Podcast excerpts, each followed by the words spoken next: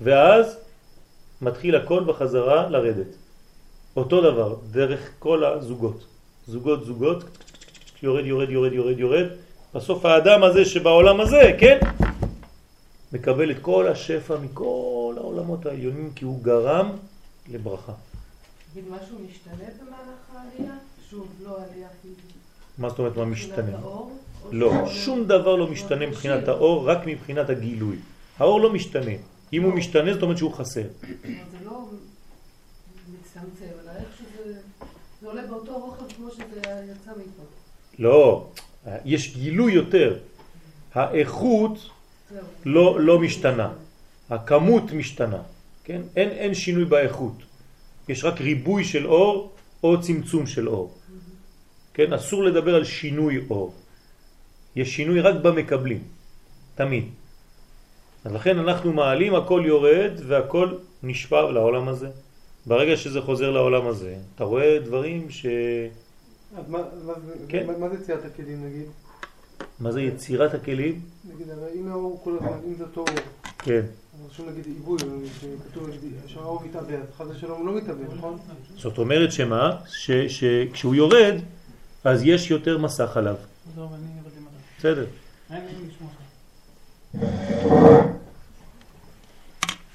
זאת אומרת שיש יותר עיבוי, זאת אומרת שמסתירים יותר. זה לא אומר שמשהו השתנה באור. הסתרת אור זה יציאת כלי?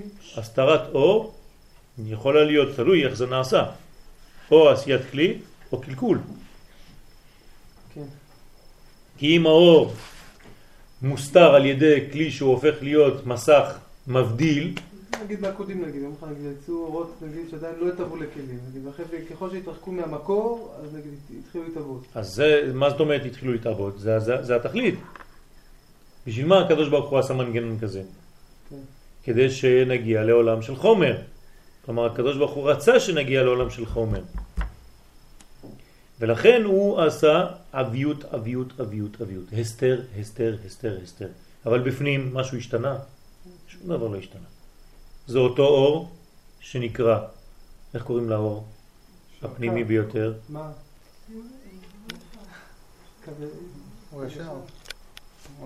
האור שבכל העולמות. הלשד, הקו האמצעי שבכל העולמות. איך הוא נקרא? כן, אבל איך הוא נקרא בתורת הקבלה? מה? מה? מה? אק. אק. כן, זה נקרא אדם, סוד אדם. זה אדם קדמון. אנחנו לא מדברים על אינסוף ברוך הוא כי אין לנו גישה לשם, אבל מבחינתנו מה שאנחנו אומרים זה אדם קדמון. אז אדם קדמון זה הקו הכי הכי פנימי שבעץ. זאת אומרת, מאיפה שזורם הדיו. וכל העולמות הם לבושים, לבושים, לבושים, לבושים, לבושים, לבושים, לבושים, עד העולם הזה. העולם הזה... רק הכיוון אפשר יודעים עד העולם הזה, אבל הראש שלו הוא מקיף. לא יכול להגיד שהאק הוא רק בפנימיות. לא, האק הוא הכוח שהוא חודר ועובר בכל העולמות. מה בסדר, אבל זה מה ש... זה הפנימי. כן? באותה צורה גם הראש הוא המקיף מהאצילות ועד אלינו גם. אבל אק זה לפני אצילות. נכון, וזה הוא מקיף, הוא גם מקיף את האצילות. כן, אבל אני מדבר עכשיו על האצילות, מה זה ביחס לאק? לבוש. זה לבוש. נכון? כן. אז מה פנימי? תמיד אק. כן, אק גם מלביש אותו וגם סובב אותו. בסדר, זה משהו אחר. כי, כי, כי יש גם סובב כל אלמין, בוודאי. כן, אבל פה אני מדבר על הלשד הפנימי, כן? שבתוך העצמות, בתוך העצמות. כן? למרות שיש עוד דברים אחרים. כן, דיברנו על לאה ורחל. לאה, מאיפה היא מקבלת את האור שלה?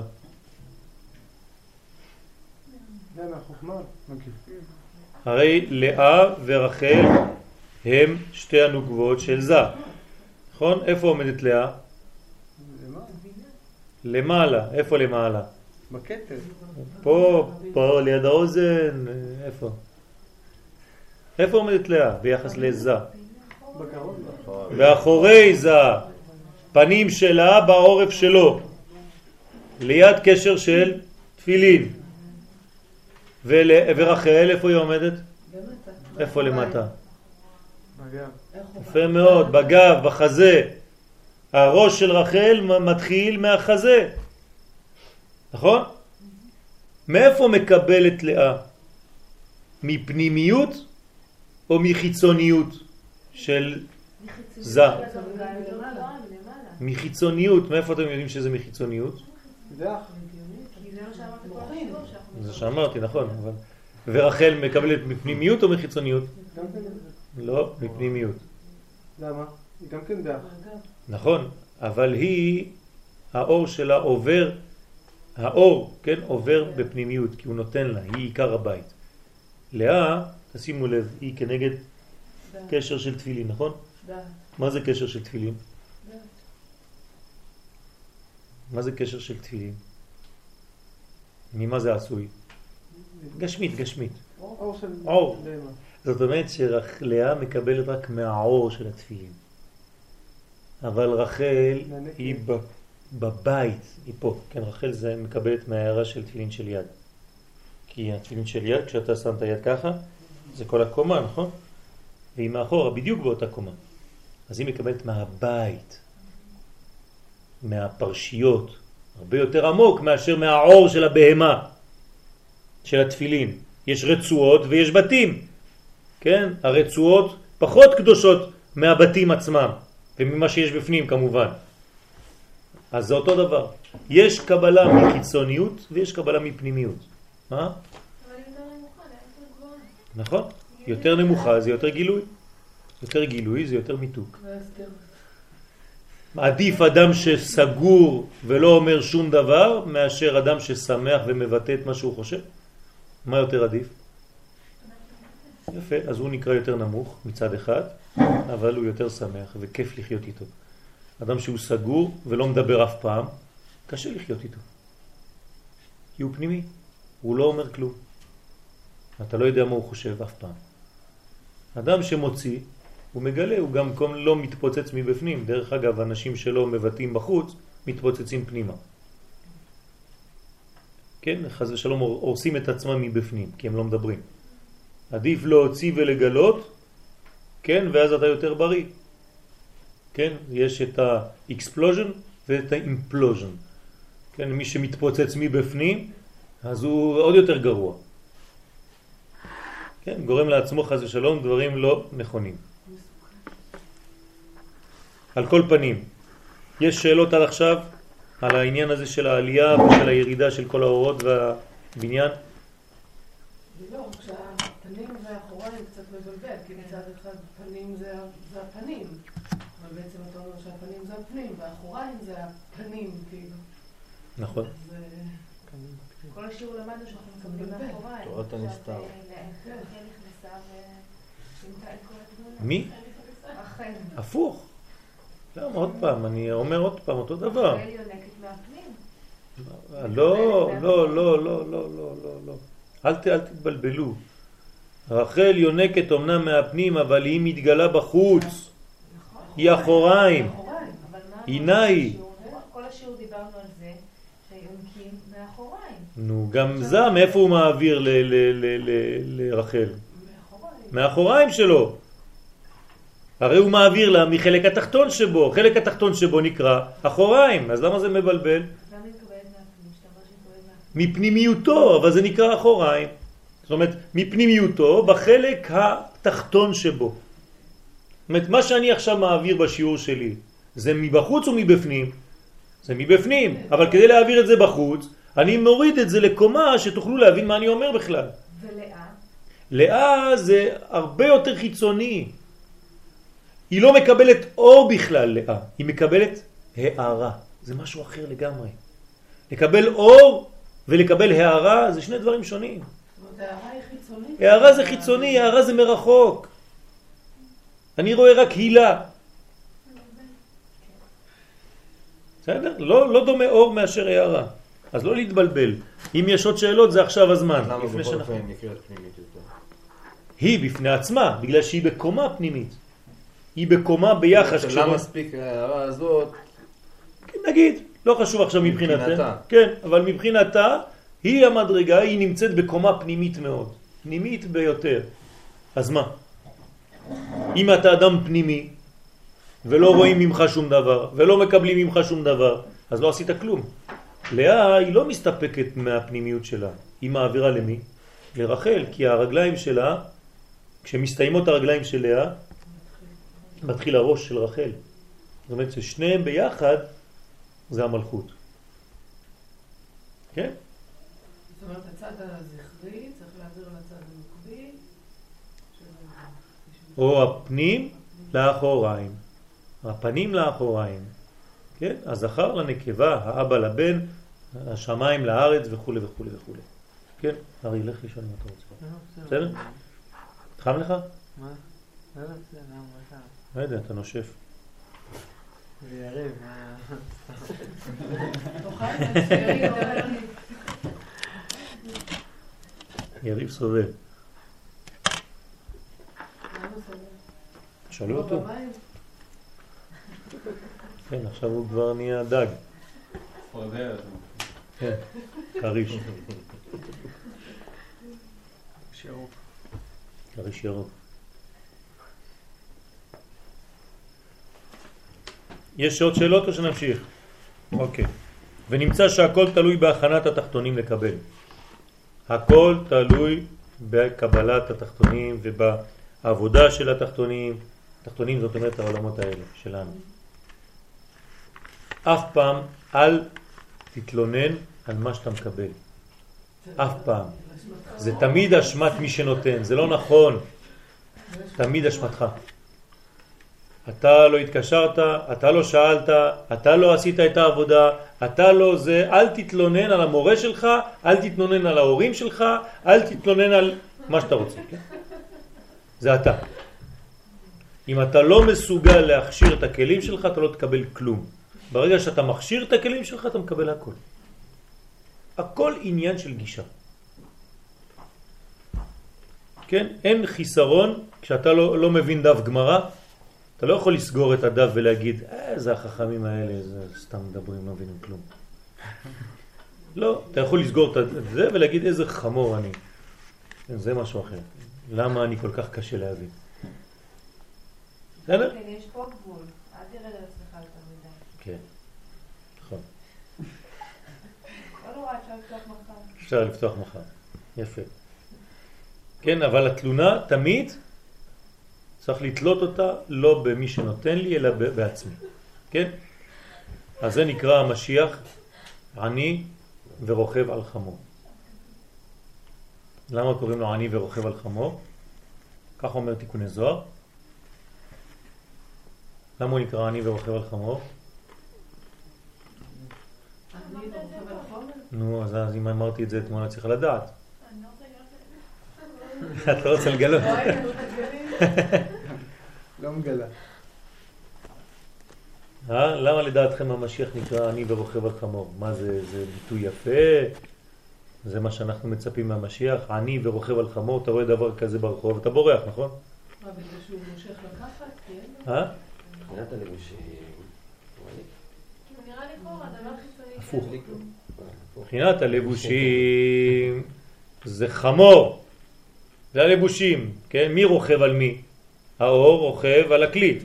אז מי זה הכלי פה? החמור. ואמרנו בתיקוני זוהר, תיקון סמך, שהלבוש של הדור האחרון, של המשיח, הוא יהיה לא יפה, כן? ביש מבחוץ. אז החמור נקרא ביש, והעני, שהוא הפנים, כן? זה האור, כן? למה הוא נקרא עני? בגלל שיש לו לבוש לא מתאים. אז אתה רואה משיח כזה, אז הוא, מה, מה מתגלה לעיניך? עני, שרוכב על חמור. כי הדור הזה דומה לחמור, מבחינה חיצונית, אבל מבחינה פנימית יש לו את אור הגאולה, אז זה קשה מאוד. אז זה הבניין שתלוי בחמורו של משיח. למה אני? כן, אז למה אני? בגלל שאם הוא היה עשיר, הוא היה רוכב על סוס, ככה כתוב. זאת אומרת שהמשיח היה אמור לבוא על סוס יפה, אצילי, אבל הוא בעל חומר, הוא בעל חומריות, הוא יבוא בעולם שכולו חומר, הוא יבוא בלבושים שאף אחד לא יאמין בכלל שהמשיח מסוגל לבוא, כן, תוך כדי שיש תהלוכה של אה, גץ על מוות. אבל אבל הוא לא עני באור לא. באמונה נכון. נכון, אבל זה לחם נקרא הדור, עני הדור. ורוכב על חמור. בגלל שהוא רוכב על חמור נקרא עני. אין אני אלא בדעת, בגלל שהכלי לא לא מסוגל, אז הוא כאילו לא יכול להשפיע, אז לכן... נכון, שלו. נכון, אז העניות שלו זה בגלל שיש לו עוני בלבוש, עוני באחוריים, עוני בהתגשמות, עוני בהתגלות, קושי להעביר מסר. כן? מה הקושי הכי גדול? אמרנו את זה בכמה שיעורים. זה כשאדם יש לו מה להגיד ואף אחד לא מקשיב לו. חכם גדול שאין לו תלמידים. זה, זה, זה כאב הכי גדול. כן, הרשש היה בוכה בישיבה, פה בירושלים. יש לי יהלומים ואין לי למי לתת אותם. כן. אז זאת בעיה, זה, זה, זה, זה נזק גדול. האריזל, אם לא היה לו תלמיד אחד לפחות שהוא מצא כמו האריזל, כמו רבי חיים ויטל, למי הוא היה מעביר את כל זה? מי כתב לנו את כל זה? אותו תלמיד, אם לא, הכל היה הולך, לא היה mp3. אגב, זה היתרון של החומר היום. אתה יכול היום, כמו שאמרת לפני כן, שיש לבושים יפים באוסקר הזה, אז אולי החוכמה זה דרך הלבושים האלה לכאורה, בטח, להלביש- בטח, בוודאי. בוודאי. זה, זה העבודה שלנו היום, ולכן אני אומר שכל אחד בתחום שלו צריך לעשות את זה. הוא בתיקון של המכוניות שלו, שיבואו לו 20-30 אנשים כל יום, והוא אומר דברי תורה. אתה בתחום שמה שאתה עוסק, והוא בתחום שמה שהוא עוסק, ואני בציורים, במקום לדבר על, רק על חומר ועל ציור, אני יכול לבטא אנרגיה ומסר. וכל אחד בתחום שלו, כן הוא בבריכה. כן. נשים שוחות ורואים אותו מתפלל על הדשא בלבן. כן? אז כל אחד בתחום שלו, כן? אתה מדפיס ספרי קודש. נו, אשריך. אתה מדפיס גם ספרי חול או רק קודש? אחוז קטן של חול. נו, תראה מה זה, אתה עוסק בקודש כל החיים שלך. אתה אומר לי שאתה כאילו בעולם של חולין? אתה לא מתבייש, שוקי, אתה אה, זה שעוסק הכי הרבה קודש פה. לא, לא. אתה יודע כמה ספרים זוכים לקרוא בזכותך? העבודה רצינית זה, זה לא, לא, אסור לזלזל בדברים האלה. הדפוס, למשל, זה, זה אחד הגילויים הכי חשובים בדורות האחרונים. אם לא היו לנו ספרים לקרוא, מה היינו עושים? היינו תלויים בשיעור של הרב, שאומר דברים בעל פה, אף אחד מסכן, כן? אז כל אחד ואחד צריך להיות היום רב מבחינת עצמו. זאת אומרת, מבחינת המעבר הזה של האור. להעביר את זה בכל התחומים. אבל אם אתה נשאר עם החברים שלך שדומים לך, כולכם אותו ראש, כל החיים שלך אתה נשאר שם, אז מה תעשה? בסדר. אתם יודעים מתי התלמיד הוא הכי חזק? לא כשהוא בא לישיבה, כשהוא עוזב את הישיבה. כשהוא יורד לחיים. בואו נראה עכשיו אם אתה חזק. זה הבניין האמיתי. כן, משה חזק יותר לא כשהוא עולה להר סיני, כשהוא יורד מהר סיני. זה הכוח. כשהוא עולה להר סיני זה לא חוכמה, בסדר, עלית. אבל בוא נראה מה אתה מסוגל להוריד לעולם הזה. זה המצב הכי קשה. נוח, הקושי שלו זה לא כשהוא נכנס לטבע, זה לצאת מהטבע. כן? אז אנשים אוהבים להיות בתיבת נוח. רחוקים מהעולם, אין להם בעיות, נשארים שם בבחינת שבת. מה, מה אתה עושה? זה לא בשביל זה נוצרת. עקודים. זה לא מה שכתוב, שלא היה להם נוח בתוך התיבה. מה? פשוט לחיות אה, אריה עם אר- אה, ארנב, ולא היה להם קל לחיות ביחד, הם חיו בצפיפות בתוך התיבה. מי אמר לך? איפה כתוב? כתוב. איפה כתוב? באיזה סיפור? של סיפורי ילדים? גרגמש. גרגמל? גרגמש. לא נכון? אתה לא יודע שזה זה סיפור נוח? גרגמש. גרגמש. כל הספרים. כן, כן. אבל זה לא, זה בגלל שהם. מתרגמים את המצב האנושי של העניין הזה. אתם יודעים מה זה תיבת נוח? גרגמל. זה מדרגה של גן עדן, של העתיד לבוא, של גאולה. גר- כן? זה נקבה, זה הגאולה השלמה. נוח בתוך הטבע הוא חי בגאולה, כמו תלמיד היום שחי בישיבה. הוא חושב שהוא בעולם אחר, הוא בתיבת נוח. לא אכפת לו מה שקורה בחוץ. זה לא המצב. צא מן הטבע. יש שיר כזה, כן? כי זה יותר חשוב לצאת מהטבע מאשר להיכנס לטבע. כשמה כן. תיבת נוח, תיבה של נוח. כן, נכון. אז צריך לצאת מהטבע. אז מה אתה אומר לי, מה צריך לצאת מגן עדן? אנחנו רוצים לחזור לגן עדן. מה אתה אומר לנו לצאת מגן עדן? כן, כשכולם יהיו בגן עדן, לא, לא רק אתה לבד, עם הרב שלך והחברים. כשכל עם ישראל, כשכל העולם יהיה בגן עדן, אז בסדר, אני מסכים איתך. אבל פה בינתיים אתה אגואיסט. אה, אבל אני צריך ללמוד. יפה, נכון, תלמד. לא, זה זה לא יש תכלית- שלב. לא תכלית, אבל יש שלב, חייב נכון, להיות שלב כזה. בוודאי, בוודאי שיש שלבים. צריך לעשות את השלב הזה. אבל צריך לדעת שיום יבוא, ואתה צריך לצאת מהטבע ולרדת לעולם, ולהתחיל לדבר עם אנשים שהם לא חושבים כמוך. לא, אבל אומר לי שנגיד בשביל להשפיע, אתה צריך כאילו לד- לדעת כאילו להכין לבושים. כן. זה מדרגה מאוד מאוד גבוהה להכין לבושים. בוודאי, אתה רוצה להגיד מישהו, אתה יודע בוודאי. משניות, אתה יודע קצת גמרא. אתה בא לדבר עם מישהו נגיד בלבושים שבכלל איפה רחוקים אתה לא יכול להיכנס הרי בדיבור עם בן אדם, אתה יודע מה כתוב במסכת אה, זה, ברכות בדף ל"ב? ההוא מסתכל עליך ואומר, על מה אתה מדבר? מי זה? אני לא מכיר אותו. כן? אבל אם אתה מסוגל, מה, מה אתה צריך ללמוד בישיבה בעצם? כל הזמן שאתה בישיבה, מה אתה צריך ללמוד?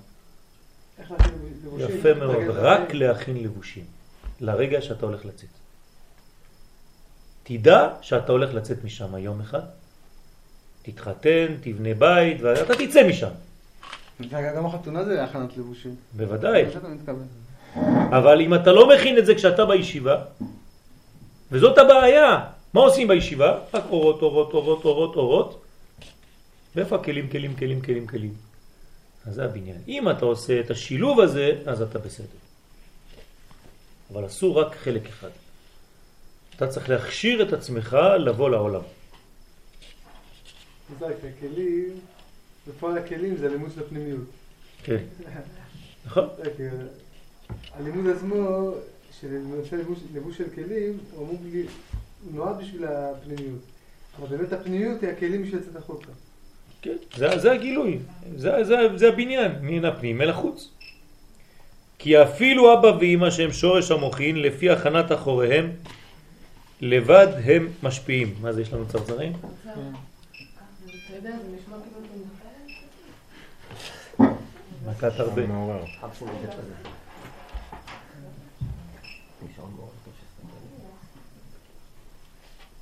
איפה הקוקוריקו שהיה לך אז? אה. והרי אחוריהם נשלמים בהדרגה בסודמן. כן, מה? אפשר להשתתף? לא, חשבנו שזה צרצר אמיתי. אה. אתה רואה, זה לא רק עשר עשר בשעון, גם צער צער, צו צו, זה הכל אה, צב צב, פר פר. אז לפי הכנת האחוריים, לבד הם משפיעים והרי האחוריים נשלמים בהדרגה בסוד מן. אז צריך להשלים את האחוריים, צריך להשלים את הלבושים. אז זה למדנו, אנחנו עכשיו עוברים לנושא אחר, לנסירה. לפני שאנחנו עוברים לנושא, שאלה או שאלות בעניין שלמדנו עכשיו. כשאמרת שאני רוכב על חמור, בעצם אנחנו נותנים, אנחנו מכינים את פני המשיח שיבוא, זה כמו אבא, הילד, נכון. בדיוק. אנחנו הלבושים של המשיח. אנחנו החמור של המשיח. לא כתוב נדמה כאני... מה? אנחנו אני. לא. הוא העני. אנחנו החומר שעליו הוא ירכב. סוס. המשיח נקרא עני, והוא רוכב על חומר. הוא ירכב על הדור של, שלנו, שהוא מלא בחומריות, אבל מזל שהחמור הוא לבן. כלומר, אנחנו נסדר את החומר הזה עד שהוא יהיה לבן, שהוא יהיה זך. אז אנחנו מכשירים את החומר הזך כדי שיבוא המשיח לרכב עליו. כלומר, כל הדור הזה נקרא חמורו של משיח בעצם. אבל זה לא חמור. או, אל תדאגי. יהיה לו רוילס רויס, וולבו, משהו. נדאג, צוריאל ידאג לו, אל תדאג. עם וילונות, הכל, שלא יפריעו לו. הלבן בדרך. ניסן, ניסן. ניסן. כן, יפה, ניסן לבנה. מתאים לפסח, יש ניסן. ניסן עתידים להיגאל. נכון. רק היא צריכה להיות עשר מקומות. קומה שלמה. כן. טוב, אז תקנו. מה אתה אומר? דבר דבור על אופניו. כן, יפה. מאוד. על אופניו. דבר יבוא על אופניו. הדבר זה משיח, לא? כן. דבר עם. לא, דבר. דור דור. זה דבר דבר. זהו, אין שאלות? אוקיי, אז כן. אני לא יושב בדיוק כשרציתי להגיד משהו. אבל היום משהו שקורה זה שגם כשאתה נמצא בפנים, כאילו, אתה- אתה... בסוף זה שאתה מבולבל, אין לך... זה לא שיש כאילו איזה קבוצה של דתיים ויש את החילונים כזה, לא, ובתוך הדתיים עצמם אתה לא יודע כבר... יש לך מיליון סוגים ומיליון אה, דעות ואתה לא יודע... מה אתה רוצה ללמד אותי? לא, אני יודע, אתה גם יודע, פשוט... לא, שאני לא יודע. זה צוריאל סיפר לי שבין החסידים עצמם, שמתלבשים אותו דבר, אתה רואה אותם בחוץ אותו דבר, ביניהם יש שנאה וזורקים אחד על השני אבנים. כן, כן, כן, ממש ככה. בשם התורה הם עושים את זה. אז הבן אדם שחוזר בתשובה הוא מתבלבל. ואחרי אדם חוזר בתשובה הוא שם כיפה על הראש, הוא חושב כאילו כולם אותו דבר, כל הדתיים אותו דבר, זהו, ברוך השם. פתאום הוא מגלה שבתוך הדתיים עצמם יש עולם ומלואו. זה לא פשוט. כל הסוגים. מעדיף- עדרים עדרים. בגלל זה הוא מעדיף להיסגר באיזה מקום, כי הוא אומר, מה, עכשיו גם אני צריך עכשיו ללמד, מה אני אלמד? את מה אני אלמד? זו השיטה של זה או את השיטה של זה? את מי אני- מה אני אלמד אותו עכשיו? כן. אני בעצמי לא יודע מה ללמוד, אני- מה אני רוצה ללמד אותו? אז זה אסור להתבלבל בצורה כזאת. למרות שיש הרבה שיטות, אתה צריך להרגיש את השיטה, כן? אין אדם, אין אדם למד אלא במקום שליבו חפץ. ברגע שמצאת את השיטה שמתאימה לך, את הכיוון שמתאים לך, אתה לא יכול כל החיים שלך להגיד, אני לא יודע כלום, תראה, מלא מכל הכיוונים, באים לי אורות מרובים, זה אומר ככה, זה הרב קוק, זה השני אומר נגד, וזה אומר זה, מה אני אעשה בחיים שלי? עשה לך רב. אז אתה, בדיוק, עשה לך רב. אתה צריך לבחור לך כיוון, וזה חלק מהאחוריים, זה חלק מהלבושים. כל עוד ולא הגעת לשלב הזה, שאתה מסוגל בעצמך לבנות לעצמך ולהיכנס למדרגה שאתה כן חי איתה בשלמות, כן, אני בחרתי את השיטה של הרב קוק, זה הכי מתאים לי. הרב הזה, כן, בעיניי הוא מלאך השם צבאות, יש לו אהבת ישראל, זה מה שאני מחפש ביהדות. יש לו חוכמה בתורה, יש לו אה, אה, פנימיות, וכל התורה שלו מבוססת על פנימיות התורה, למרות שהוא מגלה את זה בחיצוניות. זהו, בחרתי לי שיטה. אני מלמד בשיטה הזאת. זהו. אני לא אומר שהשיטות האחרות לא שוות כלום, הכל משלים. כן? כי אחד משלים את השני, אבל אני חייב להתקדם במקום, בכיוון. אתה לא יכול להישאר בבלבול הזה, חז ושלום. אז יבוא אחד אומר לרב, אז מה, אתם לא מסכימים ביניכם, תמיד מחלוקות. נכון, ככה זה החיים. החיים זה שלא כולם לובשים אותו בגד ואותו לבוש ואותו זה, אבל אני צריך לכבד את השני, אם באמת יש לי את הערכים הפנימיים. אם לא, אז אני זורק אבנים על השני בגלל שהוא לא אוכל בשר מהכשרות שאני אוכל. ואני לא מזמין אנשים לבית שלי ואני לא הולך לאכול אצל אנשים בגלל שיש לנו בעיות כאלה ואחרות. בסוף כל, כל עם ישראל אחד מהשני, כן? אחד אמר לי שלשום, אני לא מקבל שום אדם שהוא פחות ממני בקדושה. לא מזמין אותו לבית, אף פעם. איך הוא יכול לדעת את זה? אה? לא, הוא. הוא לא מזמין אף אחד. שם לך את השעון. הוא למד קודם? אז אני אגיד לך איך הוא עושה את זה. הוא לא מזמין אף אחד. אה, לא מבין. לא מזמין. הכי קדוש. ונשאר הוא בעצמו. אז אשתו אומרת לו, אבל איך אתה נהיית דתי? אתה היית בהתחלה, כן? אמר לה, מה אני עם ערכים? מה? מה אני ערכים?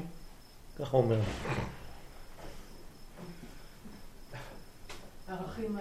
כן, המכון, הערכים. זה- זה- זה- זה- זה לא נורמלי. כל הזמן אמרת לנו, כשהדת הורגת את האהבה, נכון, צריך לא- להיזהר מאוד, צריך להיזהר מאוד. אז אה, הרב ליאור צריך לבחור לו כיוון ולהיות שלם בכיוון הזה. אני לא רוצה, אני רוצה את השמחה של הברסלב, את אהבת ארץ ישראל. יפה מאוד. רוצה- לא. נו, אתה לא מצמצם? זה מה שאני אה, עושה. חבקוק, חבקוק. זה מה שאני עושה, תהיה חבקוק. אנחנו לומדים בבוקר ליקוטי מוהר"ן, אני לומד טניה, אני לומד, טוב, גמרא וכל הפשט, כן? וכל מה שהחומש וכל זה, זה לא, זה לא שיטה, כן? זה מה שיש, כן? אבל כל הלימודים באמונה ובדברים כאלה, אז תחבר, תעשה לעצמך את הבניין הזה של השילוב של כולם, עם האהבה של כולם, למרות שיש לך דרך מרכזית, ששביל שתמיד הוא יופיע. כן, אותו שביל תמיד יופיע. השביל שלי זה ארץ ישראל, ועם ישראל, ותורת ישראל. כן, זה השביל של, של הרב קוק, של לחבר את שלושתם. כן, ותמיד תמיד בהדגשה של הארץ. ובלי בלי להפריד ביניהם. אבל מי, אין הפרדה ביניהם בתור שיטה. בטח שיש הפרדה. יש שיטה. אנשים ש... בוודאי. יש אנשים שיגידו לך שלא לא לומדים תורה, כשהיא, לא, אין, אין קשר בין התורה, בין לימוד התורה לבין ארץ ישראל. אני יכול ללמוד איפה שאני רוצה בעולם.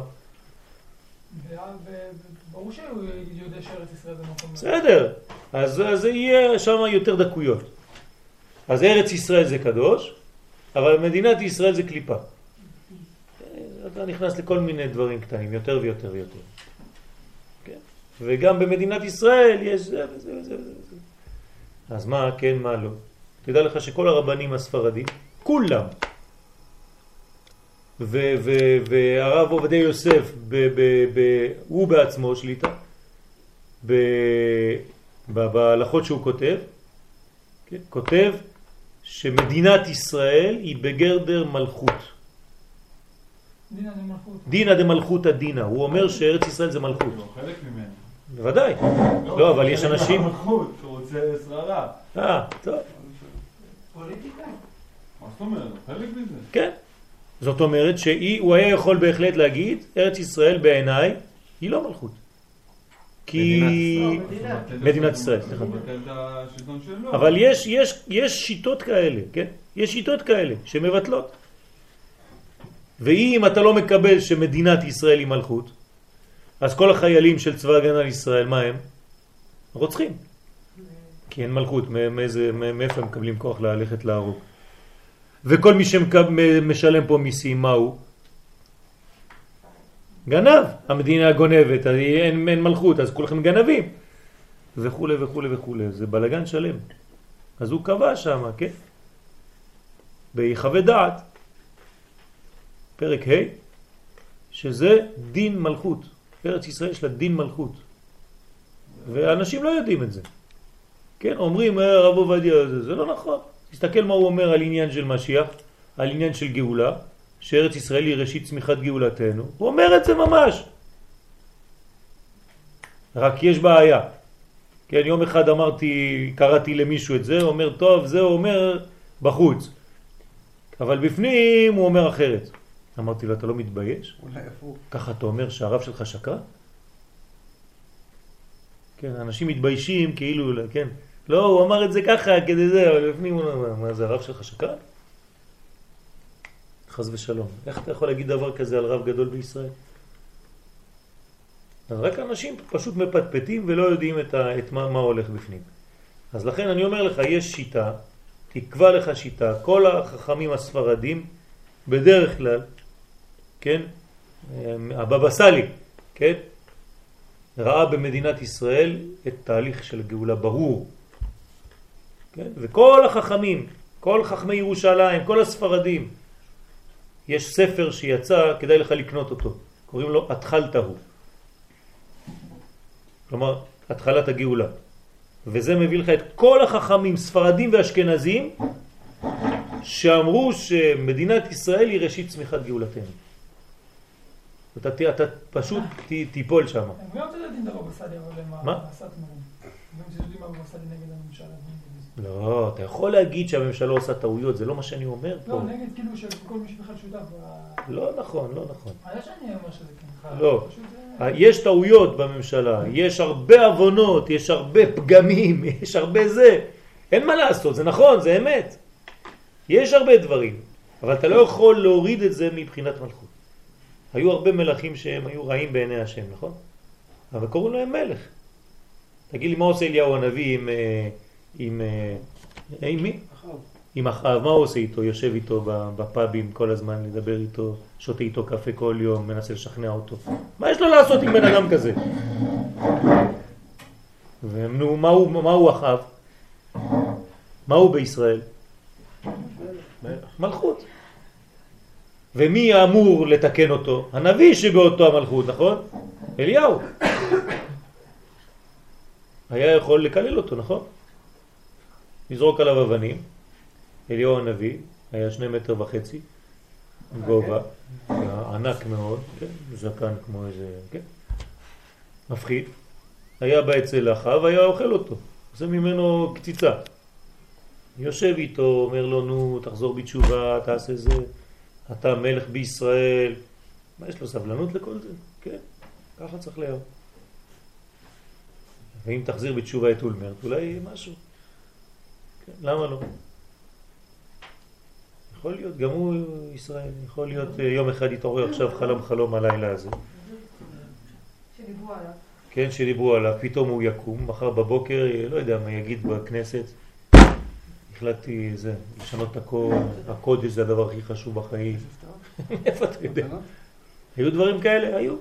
כן, אבל הוא יכול אפשר לבנות על זה כאילו. לא- אני לא בונה על זה, אני אומר רק שזה תהליך. חזר, אני חוזר לשאלה הראשונה, שלך.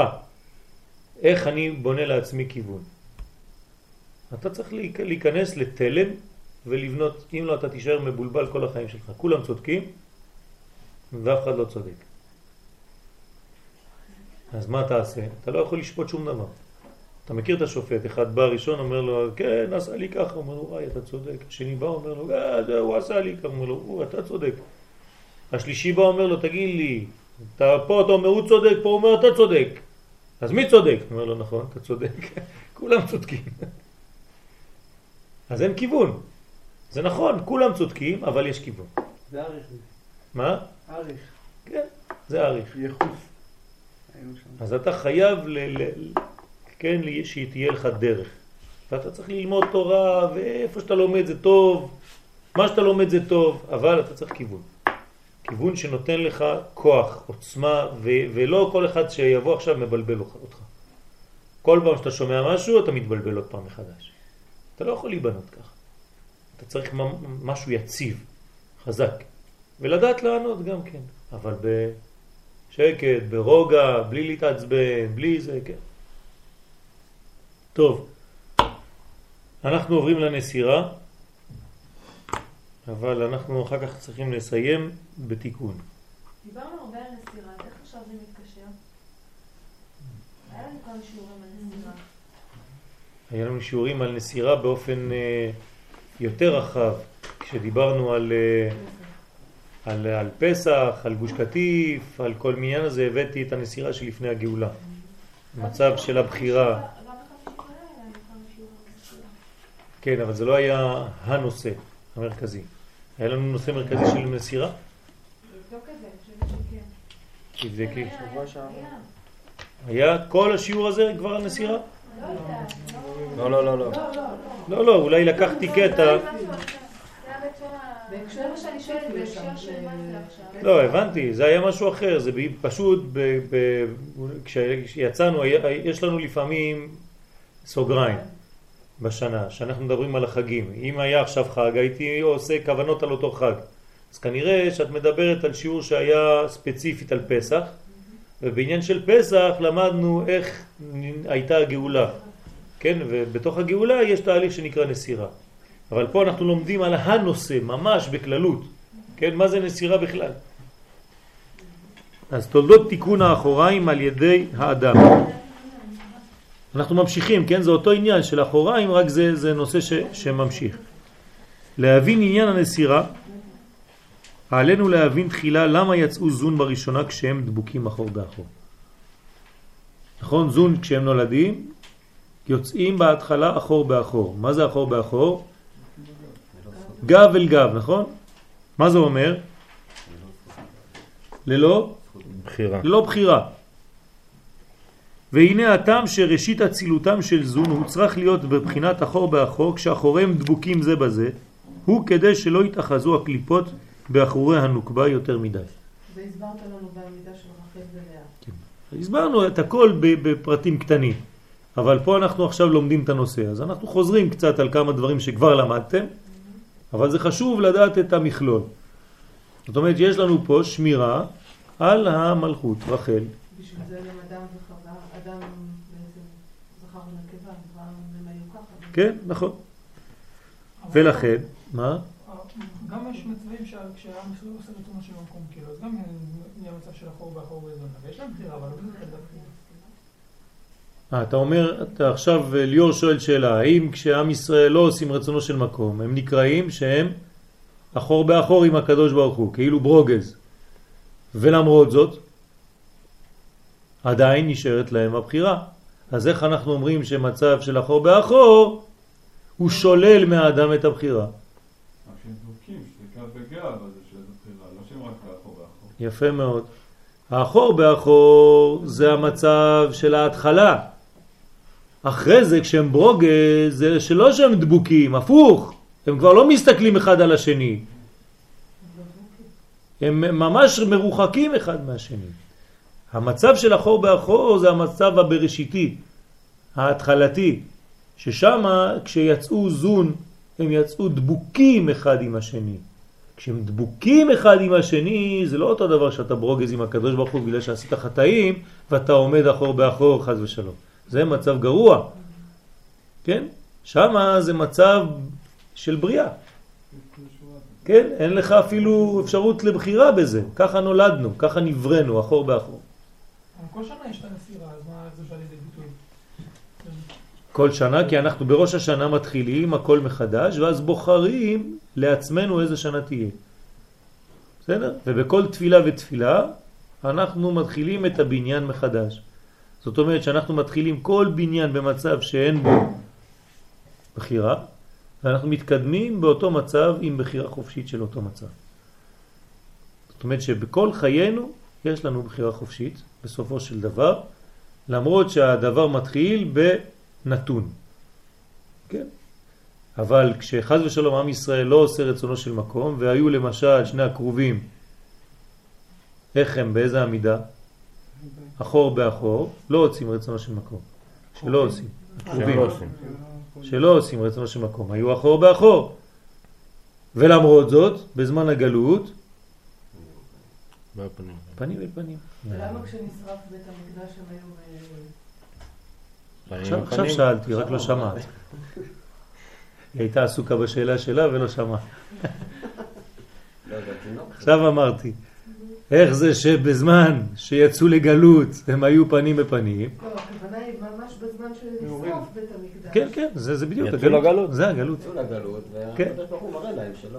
אז מה? לא זה מראה שבעצם אפילו כשהם יהיו בגלות, כן, לא מאסתים ולא גאלתים, כן, לחלותם, אני לא רוצה לאבד אתכם. אז זה פוקד את אשתו לפני שיוצא לדרך. בסדר? שישאר רשימו של החיבור שלנו.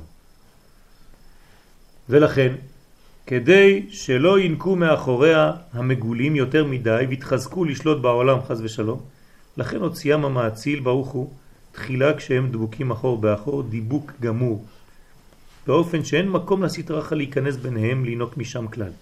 וגם מבחינת הפנים, אריך אנפין, סליחה, סליחה, רק גם מבחינת הפנים אי אפשר לקליפות לינוק. למה? כי בפנים בכלל אי אפשר לינוק, אין יניקה בפנים. רק בצד האחוריים. עכשיו, אחוריים, מה זה אחוריים? אמרנו שאחוריים זה החלק של הלבושים, נכון? חלק התחתון. איפה נאחזת הקליפה? רק בחלק התחתון, רק בלבושים. והרי יש לנו רמז לזה. איזה רמז? תורה נותנת לנו רמז לזה. ששהקליפות נאחזים בלבושים.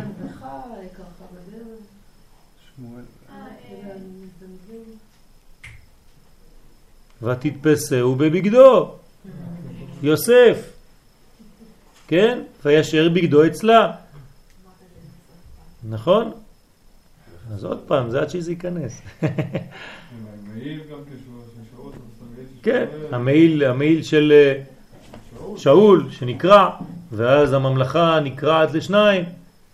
הלבושים הם הכניסה. תמיד, תמיד, תמיד בלבושים. הלבושים הם החלק של הגילוי, שם יש בעייתיות.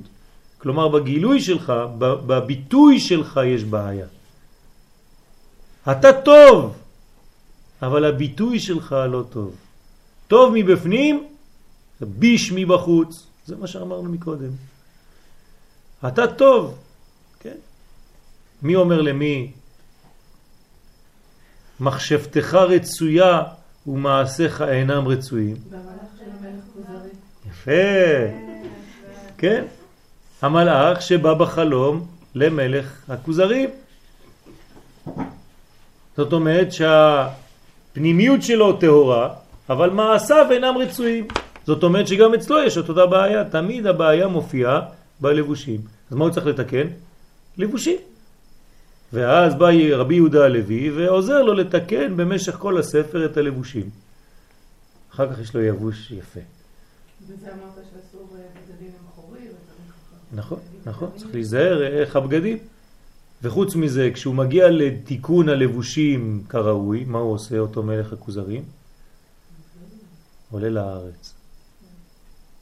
זאת אומרת שכשאין לבושים אין גם את ארץ ישראל. כי ארץ ישראל נקראת לבוש לעם. אז לכן הקליפות נאחזות בלבושים. איפה יש הרבה קליפות בעולם? דווקא בארץ ישראל. כי זה הלבושים של עם ישראל. שם נאחזות כל הקליפות רוצות להיכנס. ופה אנחנו צריכים לעשות עבודה רצינית בלבושים, אסור לנו להירדם פה. נמצא שאין יניקה לקליפות מיזון מבחינת היותם דבוקים אחור באחור. מה? לקנות הרבה בגדים, כן? העניין של יניקה הוא נראה לי עניין של, כאילו בעולם הזה, הוא חייב להיות. מה? העניין של היניקה. חיצונים. כי אם נניח אין מצב של בחירה, זה מצב כזה שכאילו לכאורה אין בחירה, מצד אחד בחירה, ומצד שני אין יניקה, אבל ברגע שאפשרת בחירה, אוטומטית יש יניקה. נכון, נכון, זה, זה העניין. אז איך צריך להישמר? זה השאלה. אני שואל, אני שואל אתכם שאלה. אנחנו אומרים שכדי שלא ייכנסו החיצונים, אז יש עמידה של אחור באחור. ככה הקדוש ברוך הוא ברא. אבל הרי אחר כך עוברים פנים בפנים. אז בזמן הייחוד שהם פנים בפנים, אז איך הם... אה. מי שומר עליהם? פעם שעברה אמרת. נכון, אז תגידו אם אמרתי. אם אמרתי וזה לא נשאר, זאת אומרת שלא אמרתי. בא ואימא. מה? בא ואימא. הבא ואימא, הנה צוריאל זוכר. הבא ואימא שומרים בזמן האיחוד, ואמרתי לכם שזה הרמז שהחתן והכלה נכנסים עם ההורים שלהם לחופה. זאת אומרת שבזמן שהם פנים בפנים יש שמירה עליונה יותר, אז לא צריך לפחד. אנחנו צריכים להגיע למצב של פנים בפנים עם הקדוש ברוך הוא, ואז יש שמירה עליונה יותר. בייחוד אתה ממשיך את האורות האלה? בוודאי, כן, זה התינוק, זה התינוק שנולד. מאיפה בא התינוק? האור שאתה מוריד זה... מוחים. בדיוק. האור שאתה מוריד הופך להיות לתינוק. אתה רק נותן לו לבושים אחר כך. כשאתה אומר אבא ואמא, במשמעות הפרקטית, מה זה? את מדברת בעולם שלנו או בעולם הספירות והפרצופים? גם וגם. אז בעולם הפרצופים זה חוכמה ובינה, זאת אומרת מדרגה של אחד מהגילויים של אין סוף בהשתלשלות.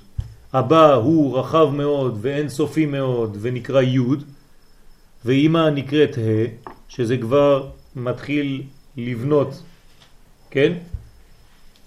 דבר שהוא מבין דבר מתוך דבר, זאת אומרת בניין. בעולם שלנו זה בעזרת השם בקרוב את ויאיר. כשתהיו אבא ואימא, אז אתם תהיו דוגמה, כן, אמנם בעולם הזה, לאבא ואימא העליונים. ואז אתם תצטרכו להתנהג כמו אבא ואימא העליונים. היום אתם כמו זון. זון. לא, השאלה שזה מי שאומר עליהם. בינתיים אני. לא, סתם. למה? אחור באחור, זה בסדר. שומרים אחד על השני. מדי פעם, אתה יודע, כן. אז בינתיים, כן, אתם בינתיים על ידי אבא ואימא. אבא ואימא העליונים שומרים. זה, מה שנשאר לכם מהחופה. כן? ובעזרת השם, כשאתם תהפכו להיות אבא ואימא, אז אתם כבר תצטרכו לשנות בכלל כיוון. אני לא זוכר מה היה בבית כשהייתי עם אשתי לבד. לא זוכר מה היינו עושים. יוצאים. לא, לא, לא זוכר, נראה לי שפתאום אה, זה הילדים, אה, זה... תמיד היו שם. תמיד היו, כן, אתה לא, אתה לא זוכר בכלל. הם באמת לא תמיד היו שם. כן, אבל- נכון, הם היו, הם היו. דרך אגב, גם מי שאין לו ילדים, יש לו את הילדים. יש לו ילדים רוחניים, הוא מרגיש את הילדים האלה מבפנים. אז יש מציאות כזאת. ואולי זה מסביר גם את, ה, את המילוי שיש אפילו כשאין ילדים מוחשיים. ו, ו, ותיקון גם לדבר כזה, זה תלמידים. נכון, תולדות. נכון, זה גם תולדות, זה, זה כמו ילדים, וגם אם יש לך תלמידים, זה גם כן חשוב מאוד, וממש כאילו תלמידים. מה? אבל זה חשוב לא לשכוח את ה... לפני שהיו ילדים. בוודאי ש... ש... כן, כי זה גם כן מה שצריך לחזור אחרי שכבר ילדים עוזבים את הבית. על זה נבנה כל כן. הילדים. זאת אומרת שהאימא לא צריכה להיות רק אימא, נכון. צריכה להיות גם אישה לבעלה. כן? אם האימא היא רק אימא, כשנולד לה ילד, אז הבעל סובל. כי הוא כבר איבד את אשתו והרוויח אימא לילדים שלו. וכשכל פעם שהוא מתקרב לאזור, האימא אומרת לו, תעוף. שט, שט." הוא יושן, תעוף. ההוא מסכן איבד גם את. זה, אין לו כלום.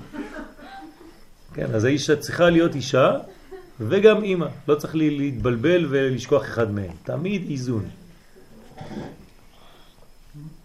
האבא בין כה וכה לא מבין כלום, לא לפני ולא אחרי. אז הקטע שבאמת יש כאילו זה לא שקט נכון, לא. נכון. אה? לא, סתם אני צוחק. לא. אמרנו שהילדים גם, גם שם, לא? אני צוחק, האבא צריך להבין והוא מבין. הוא מבין, הוא מבין חבל על הזמן. אם הוא לא ממתק אותה, אוי ואבוי. מה יהיה?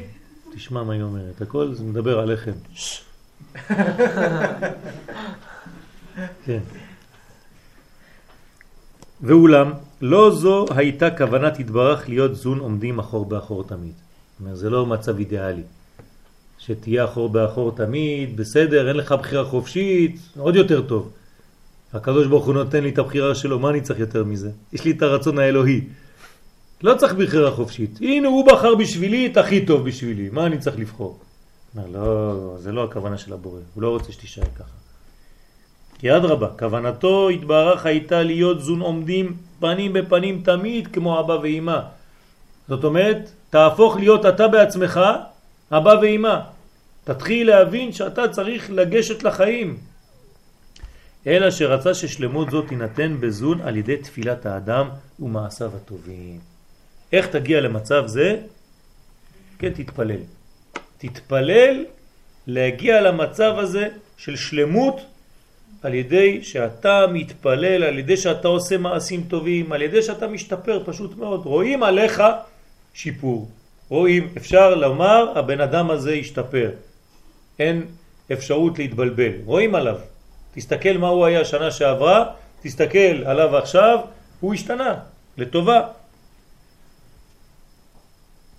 ואילו מילא האדם מצוותו התברך, היה בכוח מעשיו ממשיך מיתוק וביסום לאחוריים של זון, באופן שגם כאשר יזדווגו פנים בפנים והתגלו האחוריים שלהם, לא יהיה כוח בסטרחה לנק מהם יתר על מידתו. כלומר, חוץ מזה שאבא ואמא שומרים, עצם זה שהם במעשיהם הטובים הפכו להיות פנים בפנים, יש להם מיתוק. לכן הם גורמים לשמירה מבחינת הגב. כן, מיתקו את כל הדינים שלא התאחזו בהם. זה נקרא ביסום ומיתוק האחוריים. לא יכולה להתקרב. זאת אומרת, אתה שם בושם על החולצה. כן? אז אין חז ושלום אחיזה לסטרא אחרא יתר על המידה, זאת אומרת שיש קצת, אבל לא יותר מדי. כי אם לא היה בכלל, לא אז לא היה כלום. לא היה עולם, נכון? העולם חייב שיהיה בו יצר הרע.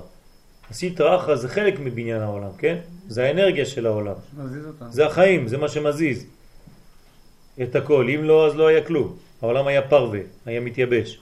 אז היצר הרע יש לו תפקיד חשוב מאוד, לא צריך לפחד ממנו. יצר. כן. מה? יצר. יצר, אבל כן, מה זאת אומרת היצר הרע? זה שמושך אותנו, מתקדם. כן, להתקדם. נותן לנו גם כן כוח יצירה. צריך להשתמש בו לכיוונים טובים. כן, אותו יצר, נכון. כמו שכתוב, ואהבת את השם אלוהיך בכל לבבך. מה אומרים חכמים? בשני יצריך. מה זה? גם היצר הטוב, גם היצר הרע אני צריך לעבוד את השם. איך אני עובד את השם ביצר הרע? אה? למדתי את זה בחסידות. נו, אז זה, יש כמה דברים. תגיד. או שמתוך כשיש אנרגיה, כשיש יצר הרע, אז להפנות ישר כשמרגישים... אה, אה, שהוא מתעורר? כן, שהוא מתעורר, אז אה, ישר להפנות את זה ל- נגיד לימוד תורה, ואז הלימוד תורה הרבה יותר חזק. יפה. או ש... זה נקרא התקפיה והתהפכה.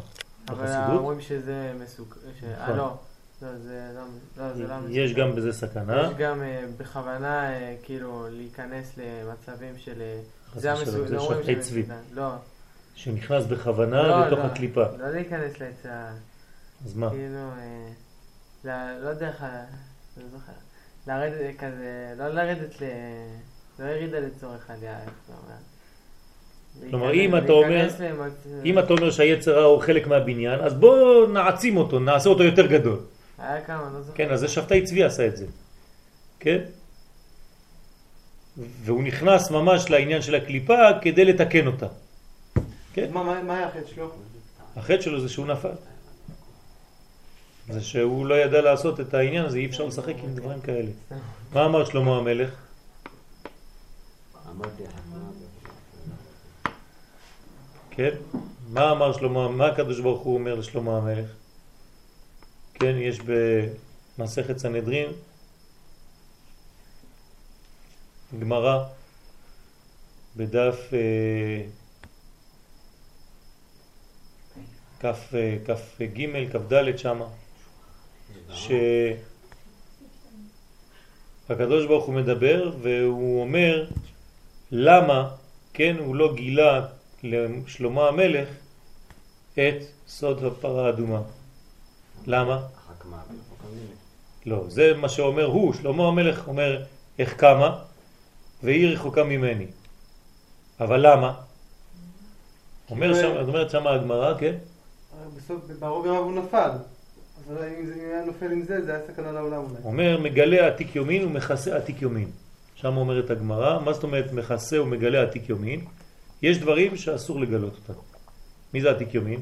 הקדוש ברוך הוא. כן, בלשון הגמרא היא לא נכנסת ל... הקדוש ברוך הוא בגדול.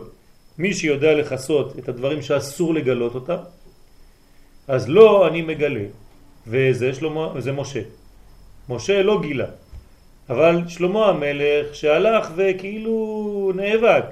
כתוב בתורה למשל שהמלך לא ירבה לו נשים ולא ירבה לו סוסים ולא ירבה לו כסף וזהב והוא ולא ישוב מצרימה. מה עשה שלמה המלך? אמר אני כן מרבה לעצמי סוסים אני כן מרבה לעצמי נשים כן? וכו' וכו'. בסוף מה כתוב עליו? ונשותיו היטו את לבבו. זאת אומרת שהנשים של שלמה המלך, 700 ועוד 300, אלף נשים היטו את לבבו.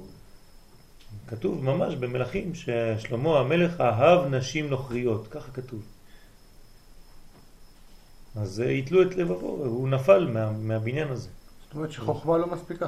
נכון, ובסוף כתוב שהוא לא עשה את הטוב בעיני השם, ככה כתוב, שלמה המלך. רק אנחנו לא קוראים את הפסוקים האלה. כן, חס לא ושלום. נכון, נכנס למדרגות, השם ישמור. והרבה סוסים וחזר מצרימה, כן, מרכבה ממצרים, ככה כתוב בפסוק שם. ועל זה 60 גיבורים מסביב למיטתו. אז זה, זה, לא, זה לא פשוט. וכסף וזהב הרבה, כי כל המלאכים והמלכות היו באות, ומלכת שבא וכולי, באו לראות את החוכמה שלו והרבו כסף וזהב. אז זה עליו נאמר, כן, איך קמה והיא רחוקה ממני. אבל משה רבנו כן גילה לו. לך אני מגלה, בשביל כל האחרים, חוקה. אז מה הייתה השאלה? שאלת שאלה. לא, מה הייתה השאלה? איך הגענו לזה? על היצר הרע. על היצר הרע, איך עושים עם היצר הרע, נכון? אז אה, לפי תורת החסידות צריך להתחזק על ידי שימוש בכוח הזה שמתעורר לרע כדי לעשות טוב. מושכהו לבית כן, המדרש. מושכהו לבית המדרש. התקפיה. כן, אה, נכון. כמו שני אנשים מתאבקים. תן לו להתאבק איתך, בלאו הכי אתה מתחזק יותר. נכון. תאבק בו באותו כוח שלו. אה, זה- אז זה- זה ההתקפיה, ואחר כך זה אתה התקפיה. הופך אותו להתהפך, שאתה מהפך אותו. מהפך אותו לעבוד. זה נקרא קליפת נוגה. לקחת את החצי רע שבא ולהכניס אותה לקדושה. או להסתכל בכל. דבר לא, טוב, לא. חיובי שיש ב... זה דוגמה כן. זה, העניין של? הקליפת נוגה. להסתכל על החלק הטוב שבדבר הזה, כן, ולהעביר את הכל לחלק הטוב. אתה רואה שזה עוזר לך? זה לא היה רק בשביל תחשוב הבגרות. טוב יהיה טוב. תחשוב טוב יהיה טוב. והחלק השני הוא יותר מסוכן, וזה ללכת לעומק הקליפה ולהגיד, אה, אני הולך לשם כדי להוציא משם את הניצוצות. בדרך לא כלל. אה, כן, בדרך כלל זה מה שרוצים בהתחלה. בסוף שוכחים ונכנסים, וכבר לא יוצאים. זה מה שאמרו, בעלת האם תראה את זה שמקום שבעלי תשובה עומדים אין צדיקים גמורים יכולים לעמוד, כן. ברגע שאתה עושה איתה הפכה. אז אם אתה יכול לעשות איתה הבחיים, מה אתה עושה? השלב הראשון זה התקפתיה, וכמובן אחרי התקפתיה, אם אתה מצליח, כן. אתה יכול לעשות איתה תן דוגמה. אה? תן דוגמה. תן דוגמה. מעשי. של מה? שמגיע לך אה, משהו שיצר הרע מושך אותך, איך אתה... הנה, יצר הרע מושך אותך. אדם אה, נמשך, לא יודע מה, לראות דברים אסורים. אוקיי? מה יעשה באותו רגע? במקום לפתוח את המחשב המלוכלך שלו, או לא יודע מה, יפתח דף לימוד, יפתח ספר תורה, ייקח את האנרגיה שיש לו עכשיו, הרי זה אנרגיה חזקה. היא מושכת אותו לחטא, הוא נמשך מאוד. כמעט בגדר של בלתי אפשרי לעשות אחרת. ייקח אותו עכשיו, את כל האנרגיה הזאת, ויתחיל ללמוד. מהלימוד הזה שיהיה לו, יהיה לו לימוד יותר חזק מלימוד רגיל. כי בלימוד הרגיל הוא בדרך כלל מגיע פרווה כזה, עייף. פה הוא מלא אש. אז אותה אש, אתה תראה איזה לימוד יהיה לך בסוף. כן? ואז הדבר הזה יעבור לך. כי אתה קיררת את זה באש אחרת, אש של תורה. כי זה גם אש. אז אש אוכלת אש. אבל אם אתה נותן לעצמך ליפול שם, אז זהו, נאכלת. אז זה דוגמה. דוגמה איך הופכים את הדברים האלה לטוב. איך הופכים, הופכים את האנרגיה הזאת לדבר טוב. אם לא, האדם כל כולו הופך להיות מת, עייף, כן? כי הוא נמשך רק לקליפות.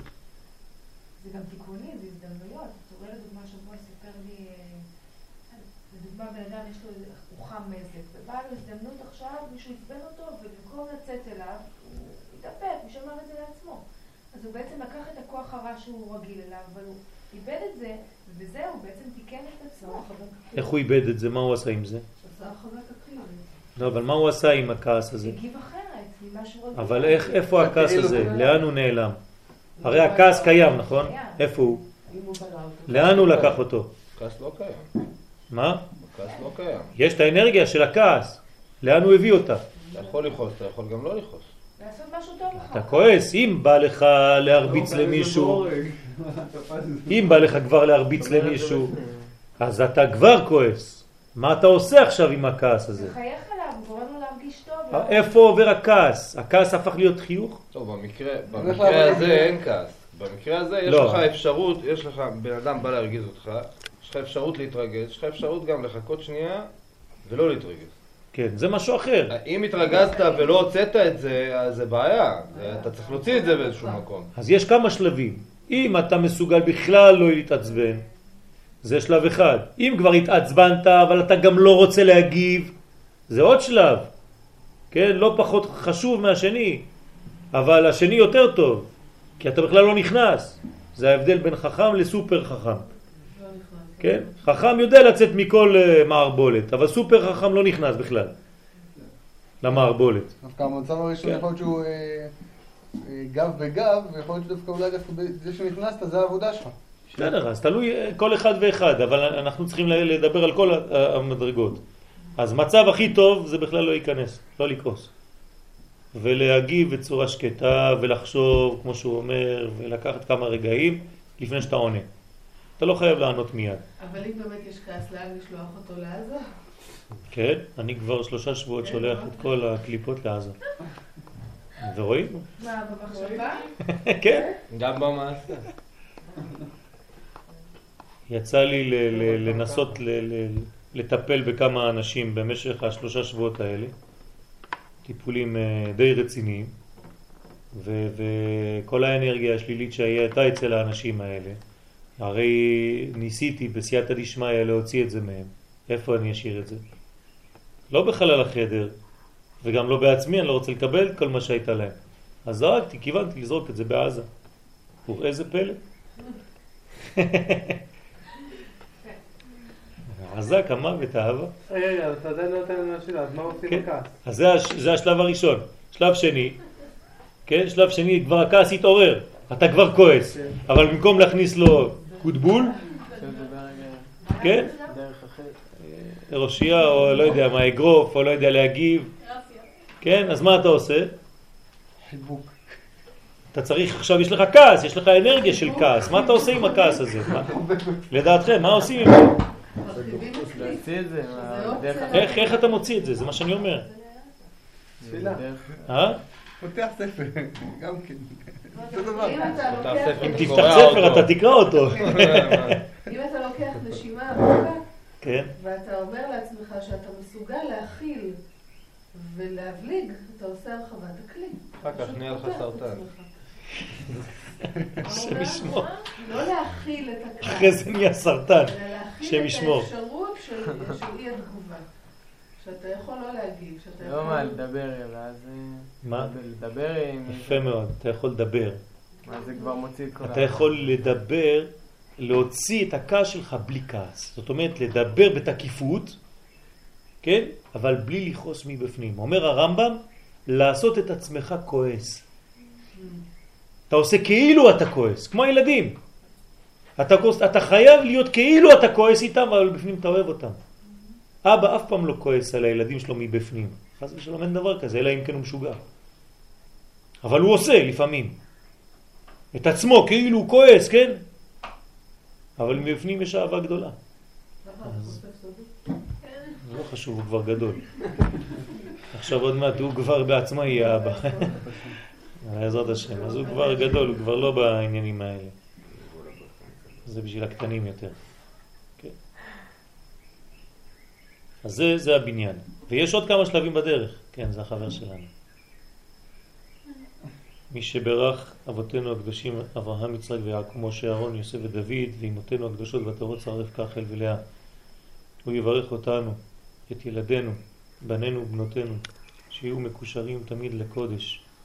הקדוש ברוך הוא תברך אותם, מי שאין לו ילדים, שייתן לו ילדים. מי שיש לו ילדים, שיזכה לגדלם, לתורה, לחופה ולמעשים טובים. יזכה ויזכו כולם להיות נשואים, כן, להתחתן בימי הנעורים עם הזיווג המתאים להם, כל אחד ואחד לפי שמו מעלתו, יסיר מהם כל מיני כעס, כל מיני תקיפות, כל מיני קנאה ושנאה ותחרות, יכניס בהם איזון, חיים שלווים, מאוזנים, בקשר הדוק עם קודשא בריך הוא, עם כנסת ישראל, עם עם ישראל, בארץ ישראל, ולא יהיו נמשכים אחרי תאוות חיצוניות וקליפות וחיצוניות, אלא יזכו לראות בטוב הארץ, בטוב העם ובטוב כל המדרגות שיש לנו כאן בעולם הזה. כל חולי עמך בבית ישראל, תרפא אותם, תברך אותם, תחלימם ובכללם רבי שמשון מיכאל. בן פועה. ורבי משה אהרון הכהן בן שאלתיאל ולטיסיה חנה בת נילי לידי. בנימין בן עדנה. בנימין בן עדנה. יפעת בת נווה. ותברך את כולם בעזרת השם שתהיה להם רפואה והשבת הזאת כמו שהקדוש ברוך הוא הראה דרך הנחש את תיקון הנחש ככה דרך המדרגות והסבל שהם עוברים יהיה להם תיקון גדול ורפואה שלמה, אמן כן יהי רצון. וכפי שאנחנו רואים שבעצם כל דבר מתוקן על ידי אותו דבר. כן, הקליפות מתוקנות על ידי נעשה לך שרף ושים אותו על נס. ככה בעולם שלנו הקליפות באות ומתגלות ככה כאילו בעולם מתפרצות ודרך אותם קליפות בעצם אנחנו גם מתקנים ומגלים את האור הגדול. ולא לשכוח דבר חשוב, כשם שאתם רואים קליפה גדולה בחוץ ותועבה גדולה בחוץ, זה מראה שיש קודש גדול בפנים. כי ההבדל שהקליפה תמיד נראית בחוץ והקודש גנוז, אבל לא לפחד. אם יש קליפה, יש גם קודש. וצריך פשוט לבקש מהקדוש ברוך הוא להחזיר בתשובה שלמה את כל חולי עמו ישראל, ואני מכוון גם על אותם אנשים, שגם כן יחזיר אותם בתשובה ויוציא אותם ים ויכניס אותם לקודשם. אמן כן ירצה. אז הכעס זה גם דרך הכעס, אם אתה מחבר. כן. כן. אז אה, צריך לשלוח מתנות לעזה. מה, בפועל נגיד, מה, בפועל נגיד עכשיו, אם בא לי איזה כעס, מישהו נגיד בא ועכשיו, אה, נגיד מטיח בי כעס, הוא מספר לי איזה כעס שלו, אז במחשבה שלי, כי אני לוקח את זה ומעביר את זה. מעביר את זה שמה, אתה אומר שעכשיו מחבל אחד יהרוג מחבל מבוקש שאתה מחפש כבר 20 שנה. ויזרוק אותו מקומה 14 במקומך. גם תדמיין את זה. לא, לא, לא אתה שירות- רוצה? שירות לאט. זה מה שקורה דרך אגב השבוע. כל המחבלים, אתם יודעים כמה מחבלים שחיפשנו אותם כבר 20 שנה תפסו אותם? הם בעצמם. פלא פלאות. הרי אנחנו מקבלים את הרשימות של כל מי שנופל שם. מעלים אותו לקומה 14, מפשיטים אותו, זורקים אותו מהגג. מי זה? אחמוד עבאס בן אבו זמדק. כן? היה מבוקש לפני 20 שנה, זה חיפשנו אותו, לא מצאנו אותו. ברוך השם, נפל מקומה 14. כן? מלא, מלא, מלא כאלה. כתוב בנפול אויבך אל תשמח. אז מה, למה אנחנו שמחים? כי כתוב בנפול, לא במות.